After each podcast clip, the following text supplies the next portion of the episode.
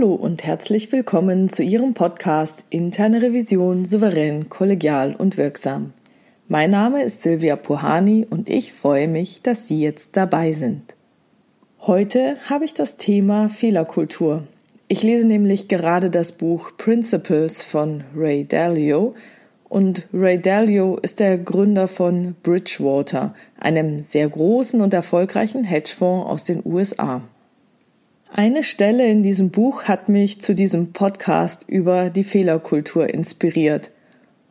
Und das möchte ich Ihnen jetzt dann auch gerne nochmal vorlesen, weil in dem Buch beschreibt er an einer Stelle sehr, sehr eindrucksvoll, wie er versucht, aus seinen Fehlern und den Fehlern seiner Mitarbeiter zu lernen. Besonders interessant finde ich seine Haltung zu Fehlern. Er hat für sich selber in seinem Leben eben festgestellt, dass er selbst immer wieder Fehler macht und er hat daher auch erwartet, dass nicht nur er, sondern auch seine Mitarbeiter immer wieder Fehler machen werden. Seine Haltung war daher, dass Fehler zu einem gewissen Grade immer zu erwarten sind. Und als Hedgefondsmanager, die ja mit Erwartungswerten und Varianzen und so weiter jonglieren, sagt er das eben, dass es eben einen gewissen Erwartungswert gibt. Also an alle, die mal Statistik hatten in der Schule oder Uni, Erwartungswert ist der Wert, der im Schnitt immer zu erwarten ist, wie es der Name schon sagt. Das heißt, wenn Menschen irgendwie was machen und Menschen sind keine Maschinen, kann man erwarten, dass halt ein gewisser Grad an Fehlern immer wieder passieren wird. So, und jetzt beschreibt er, eben diesen Fehler eines Mitarbeiters in seinem Buch. Und bei dem Management eines Hedgefonds ist es jetzt nicht so, dass jeder irgendwie nach Lust und Laune Positionen eingeht von seinen Mitarbeitern, sondern es gibt üblicherweise eine Marktmeinung. Dann tut man sich zusammen und sagt, Mensch, wie könnte sich was und was entwickeln? Wie wollen wir uns positionieren? Wie wollen wir das Geld unserer Kunden anlegen? Und da war es eben in diesem Fall genauso, dass ein Mitarbeiter eine bestimmte Position für seinen Kunden kaufen sollte, also an der Börse zu handeln, auszuführen und diesen Trade abzuschließen. Und genau das hatte dieser Mitarbeiter vergessen zu tun. Das bedeutet, er hat den Kauf nicht durchgeführt, das Geld blieb noch eine ganze Weile auf dem Konto.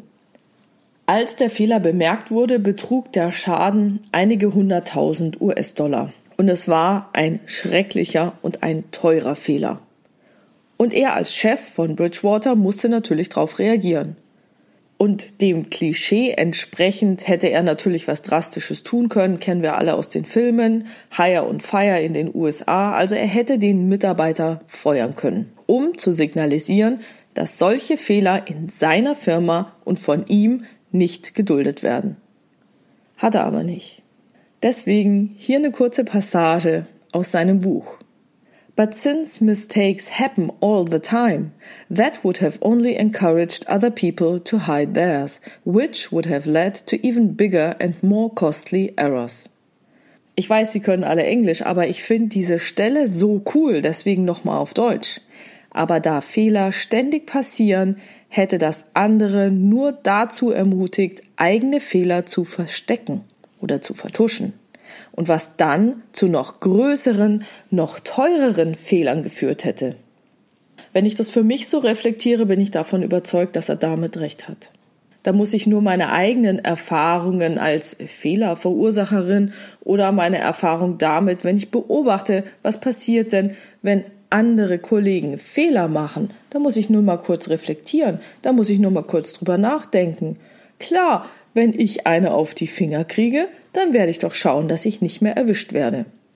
Super, jetzt hatte er die Erkenntnis, ja, aber wie hat er denn jetzt reagiert? Also wie er genau reagiert hat, weiß man ja nicht, weil an irgendeiner anderen Stelle auch nochmal kommt, dass er durchaus auch cholerisch war. Er schreibt jetzt aber in dem Buch, dass er eben davon überzeugt ist, dass Probleme und Unstimmigkeiten ans Tageslicht müssen, um daraus zu lernen, was man tun kann und um die ganze Sache zu verbessern. Das heißt, was hat er getan? Er hat mit dem Mitarbeiter, der den Fehler verursacht hat, gemeinsam daran gearbeitet, dass so etwas in Zukunft nicht mehr passieren wird. Und zwar, wie hat er das gemacht? Er hat mit ihm gemeinsam etwas entwickelt, das er zuerst Error Log, also Fehlerliste genannt hat, und später hieß es dann Issue Log, würde ich jetzt mal als Ereignisliste oder Liste der Unstimmigkeiten oder sowas übersetzen. Und das Ganze hat er gemacht, weil das halt ein Händler war, erstmal für den Handelsbereich. Kann ja immer mal passieren, dass ein Händler da was nicht schnell genug ausführt, was liegen bleibt. Menschliches Versagen eben, wie man es eben sonst so kennt. Was bedeutet das jetzt? Was wollte er?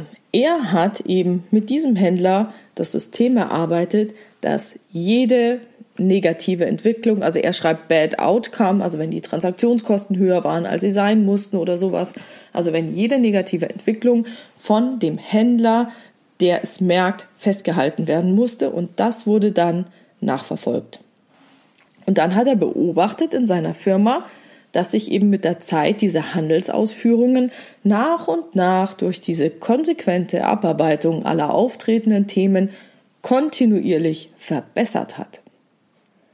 Und als er das gemerkt hat, hat er gesagt, okay, gut, so ein Issue-Log macht jetzt nicht nur der Handelsbereich, das machen jetzt bitte alle in meinem Unternehmen. Und besonders interessant ist jetzt natürlich, wie hat er denn die Leute dazu motiviert, dass die da auch was eintragen? Weil, pff, wenn ich da eins auf die Finger kriege, wieso sollte ich mich da eintragen? Das wäre ja ein bisschen blöd. Von daher muss ich ja erstmal wissen, hm, dass mir dann auch nichts passiert, wenn ich das mache. Und genauso hat es auch gemacht. Er hat die Wahrscheinlichkeit dafür, dass er erwünschtes Verhalten von seinen Mitarbeitern bekommt, dadurch erhöht, dass er seine eigene Reaktion und damit die Reaktion der Organisation auf Probleme und Fehler wie folgt angepasst hat. Wenn ein Problem auftrat und man es notiert hat, war alles okay. Wenn man aber das auftretende Problem nicht notiert hat, dann ist man in sehr große Schwierigkeiten gekommen. Und dies bedeutet jetzt in meiner Interpretation, dass er, um das zu tun, seine eigenen Emotionen wahnsinnig gut im Griff gehabt haben muss. Und er muss auch die Reaktion seiner Organisation im Griff haben, des Vorgesetzten, des Fehlerverursachers, dass der nicht austickt. Des Personalbereichs vielleicht, der die Sanktionen sonst umsetzen würde. Aber auch die Reaktion seiner internen Revision. Ich glaube auch, dass es bestimmt kein Zufall war, dass er den Begriff von Errorlog auf Issuelog verändert hat.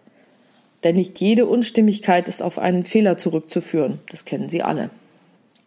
Denn er hatte ja auch das Interesse, dass alle Unstimmigkeiten thematisiert werden, damit er eben daran arbeiten kann, damit er seine Organisation verbessern kann.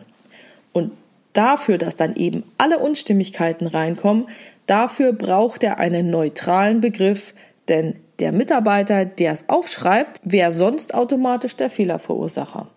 Und das hat er eben gemerkt, weil wieso, wenn ich es jetzt Errorlog nenne und Fehler, ich merke es doch nur, ich habe es doch nur aufgeschrieben, ich habe es doch nicht verursacht, führt wieder zu Diskussionen, will man nicht. Das heißt, Issue-Log, Unstimmigkeitsliste, wie auch immer man es sonst noch übersetzen möchte, wenn mir eine Unstimmigkeit auffällt, schreibe ich sie rauf, bedeutet nicht, dass ich der Verursacher war. Vollkommen cool. Deswegen auch eine kleine Reflexion zur Anregung für Sie. Unterscheiden Sie in der Begrifflichkeit zwischen Fehler und Unstimmigkeit? Also ich bin davon überzeugt, dass es einen großen Unterschied macht. Aber probieren Sie es doch aus. Wie fühlen Sie sich, wenn ich Sie frage, sagen Sie mal, wie gehen Sie mit Ihren eigenen Fehlern eigentlich um? Und wie fühlt es sich andererseits an, wenn ich Sie frage, wie gehen Sie mit von Ihnen identifizierten Unstimmigkeiten um? Spüren Sie nochmal in sich hinein. Was fühlt sich besser an?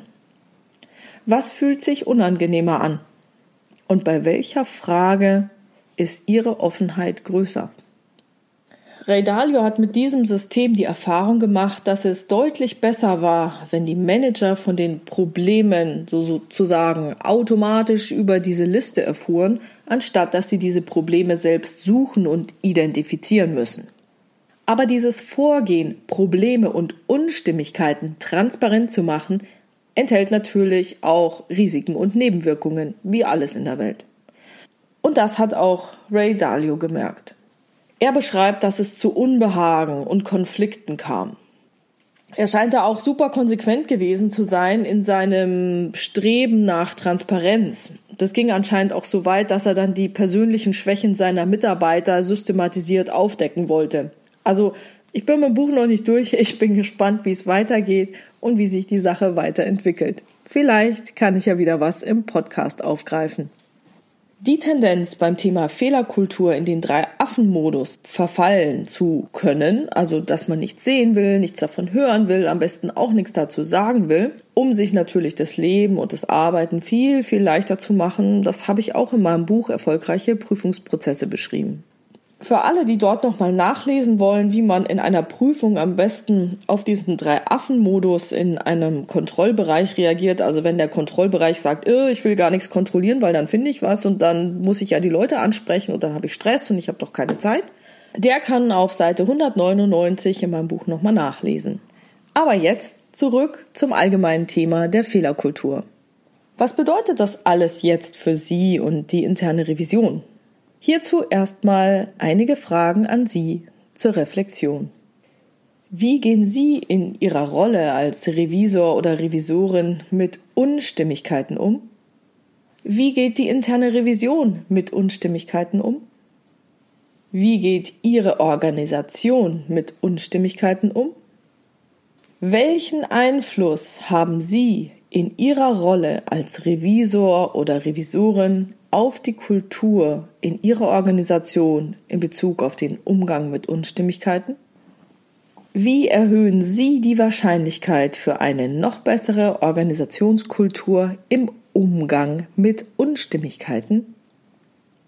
Ich weiß, das sind schwierige Fragen. Vielleicht ist Ihnen spontan das eine oder andere hochgekommen, wo Sie sagen, Mensch, hm, ja, hm, vielleicht doch ja an der Stelle oder so läuft es bei uns ab. Das ist gut. Dann haben Sie eine Chance, was daran zu ändern. Okay, nun aber dazu, wie Sie tatsächlich die Wahrscheinlichkeit für eine noch bessere Fehlerkultur erhöhen können.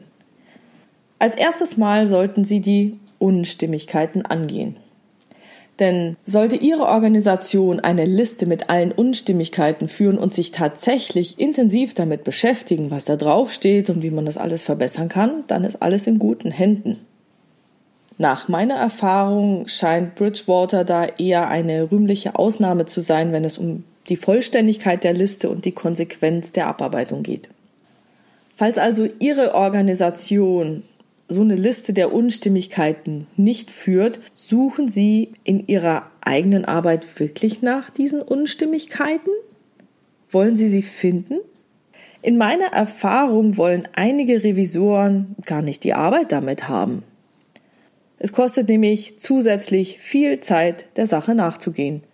Vielleicht ist ihr die Zeit ohnehin schon knapp, der Bericht muss fertig werden, der Termin rückt näher, Sie müssen es Ihrem Chef zum Durchlesen geben, aber jetzt noch mehr Zeit in die Sache investieren, könnte natürlich den Fertigstellungstermin wahnsinnig gefährden.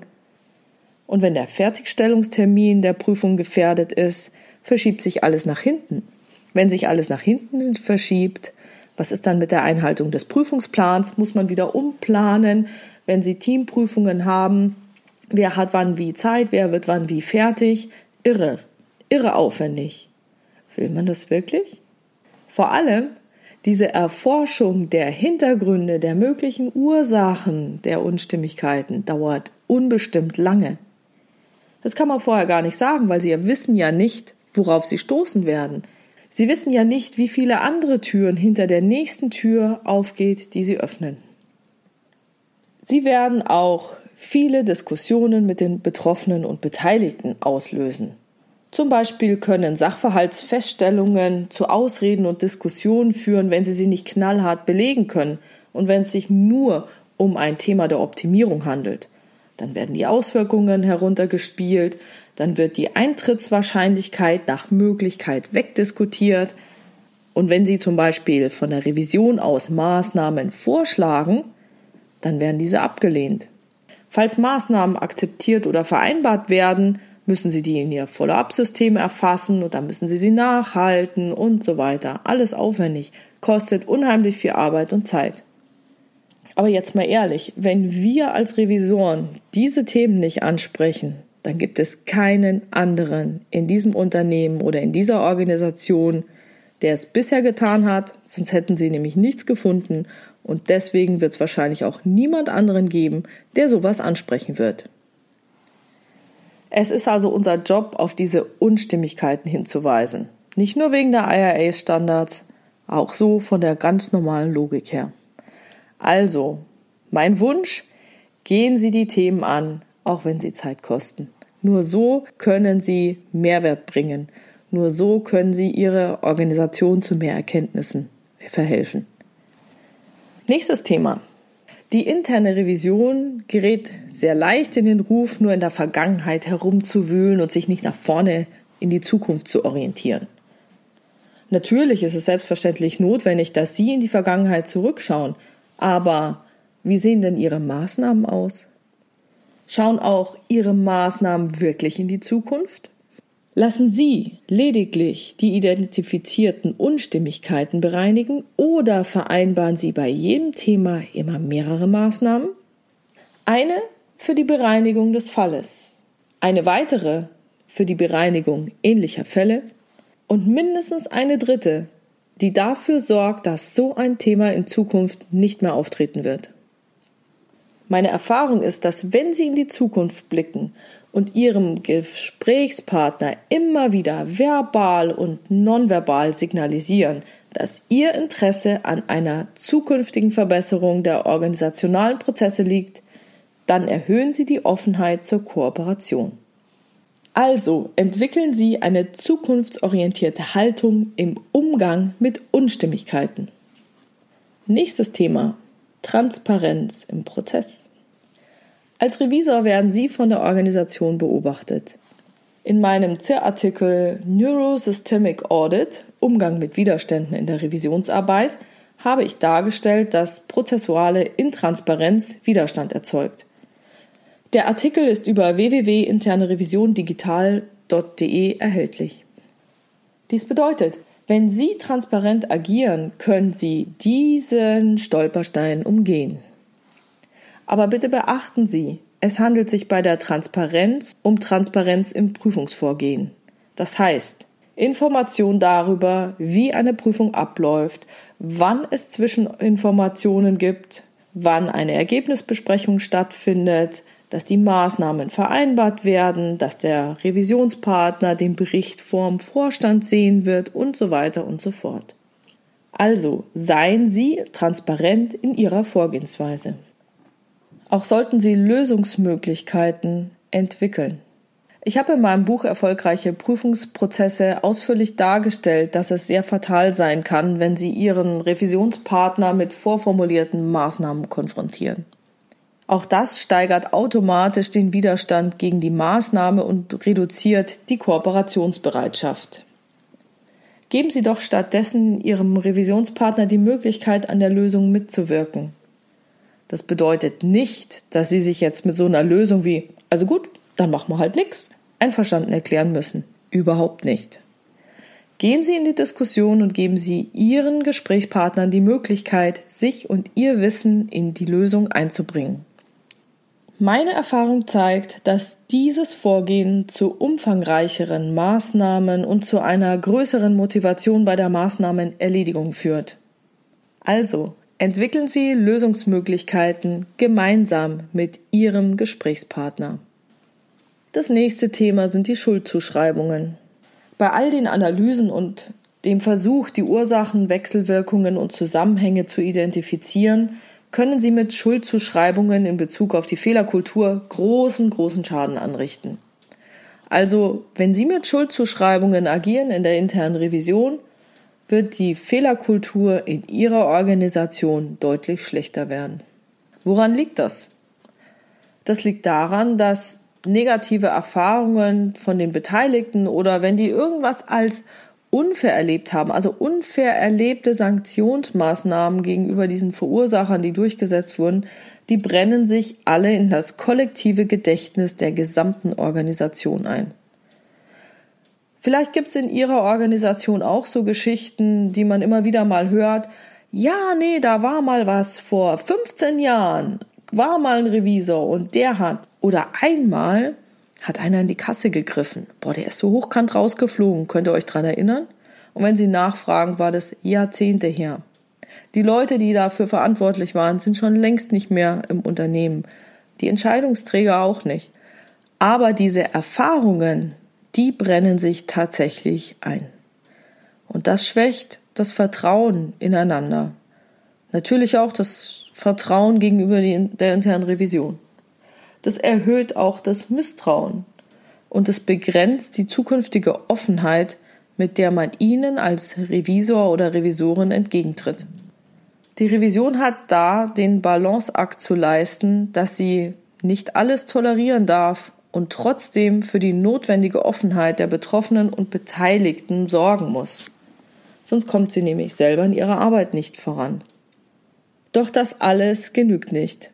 Selbst wenn Ihre Arbeit in Bezug auf die Fehlerkultur perfekt wäre, kann einer der Berichtsempfänger oder die direkte Führungskraft, mit der Sie das Thema jetzt besprochen haben, Sanktionen aussprechen, die Sie oder die interne Revision nicht als zielführend betrachten.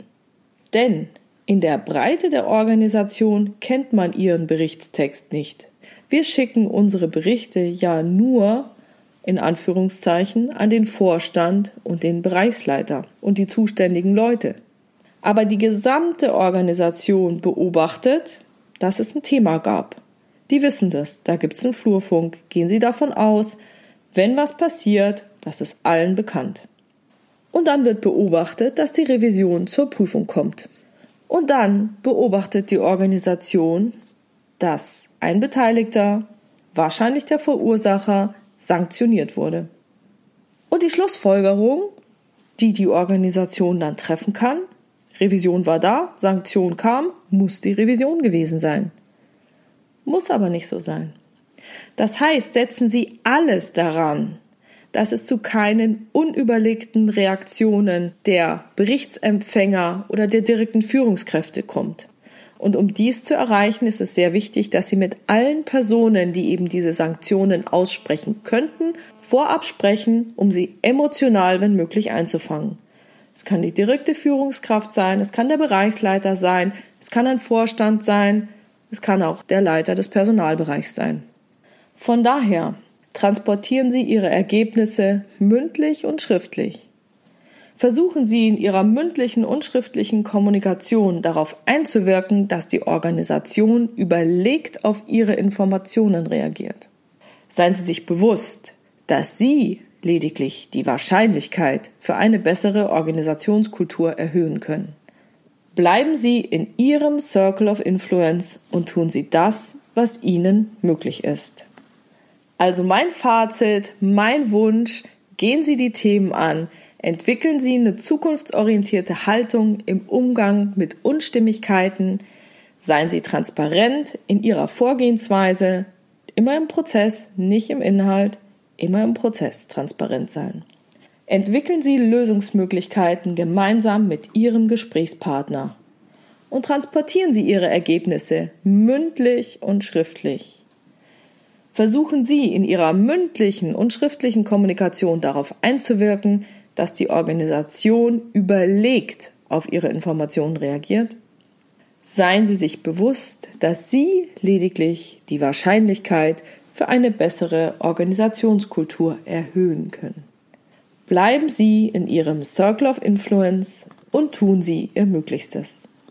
So, das war's für heute mit dem Thema Fehlerkultur. Wenn Sie eine Fragestellung haben, die Sie in diesem Podcast gerne beantwortet hätten, schreiben Sie mir die jedoch. Entweder per Mail an info@puhani.com oder Sie nutzen eines der Kontaktformulare auf meiner Webpage www.puhani.com. Dort gibt es eine offene Variante und eine anonyme Variante. Und ich freue mich auf tolle Fragen, die ich aufgreifen kann. Wenn Ihnen der Podcast gefallen hat, dann teilen Sie ihn doch gerne in Ihrer Community und bewerten Sie ihn bitte auf iTunes, auf Spotify, auf YouTube mit Likes, 5 Sternen oder was auch immer die Tools hergeben. Vielen, vielen Dank. Bleiben Sie dran und hören Sie gerne wieder rein in Ihren Podcast Interne Revision souverän, kollegial und wirksam. Mein Name ist Silvia Puhani und ich wünsche Ihnen erfolgreiche Prüfungsprozesse.